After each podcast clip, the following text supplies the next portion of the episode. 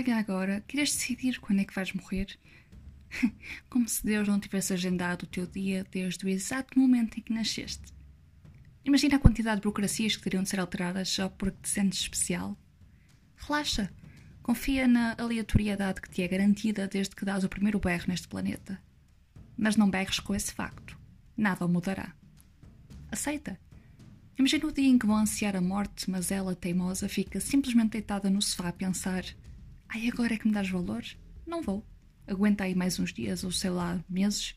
Ainda não decidi. Não resistas. Realmente é mais engraçado não saber se vamos morrer engolidos naquela onda que nos enganou ou naquele passeio que tinha um buraco que ninguém viu.